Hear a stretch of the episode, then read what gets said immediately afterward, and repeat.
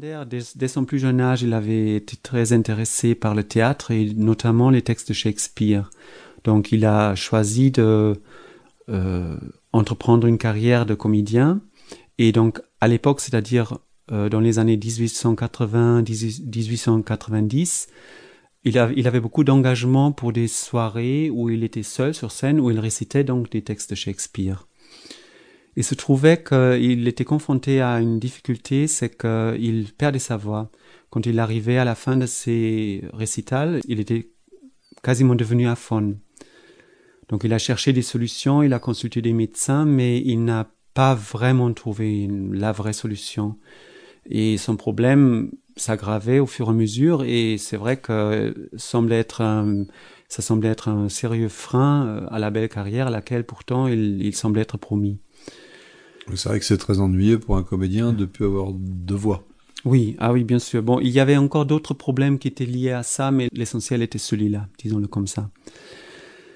Donc, à un moment donné, il a eu une réflexion qui, qui allait s'avérer être vraiment, vraiment avant-coureur, vraiment génial et à la base de, de son, de sa technique.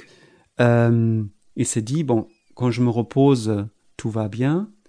Euh, je retrouve ma voix normalement et quand je remonte sur scène, à nouveau je perds ma voix. Donc, je pense que je fais quelque chose en récitant qui fait que je perds ma voix. Donc, je crée en quelque sorte moi-même mon problème.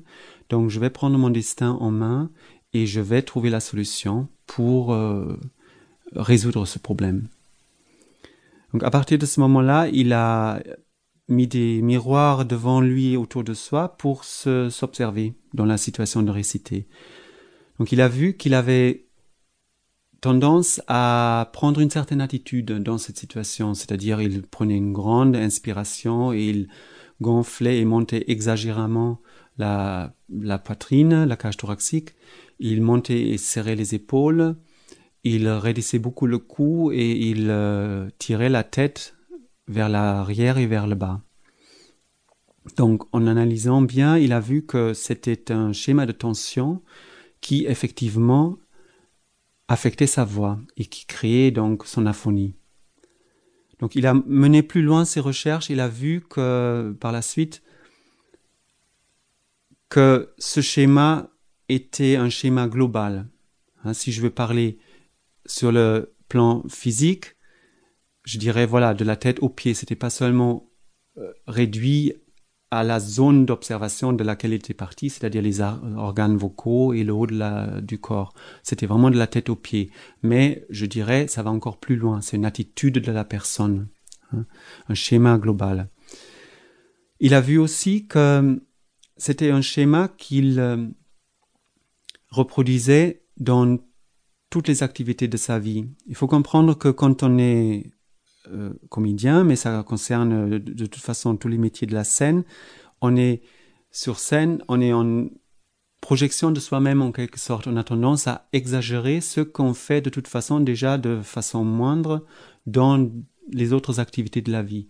Donc ce schéma de tension correspondait à quelque chose qu'il faisait de toute façon même euh, en parlant normalement dans la vie, sauf que c'était agrandi sur scène et euh, c'est là où ça, ça le menait à la phonie. Voilà. Donc c'était un peu les, les, premières observations. Et donc euh, une fois qu'il avait analysé ce qu'il faisait exactement, il s'est dit bon voilà, je sais par quelle attitude j'abîme ma voix, donc maintenant je ne vais plus le faire. Et là, il s'est vraiment confronté à une grande difficulté, c'est que ce n'était pas possible. Il ne pouvait pas, par simple décision ou par volonté, ne plus faire ce qu'il avait pris l'habitude de faire. Il a vraiment passé un moment très difficile euh, avec ça parce que il pensait vraiment d'être euh, d'être euh, infirme, concerné par quelque chose de très étrange, et il a eu beaucoup de mal à passer outre donc ces difficultés. Mais en fait, la technique qu'il a développée, c'était justement, ou propose justement les outils pour passer à travers ce genre de problème pour changer des attitudes très ancrées et pour trouver une autre dynamique. Donc il a réussi donc à trouver les outils et dépasser sa difficulté et puis il a à partir de là commencé à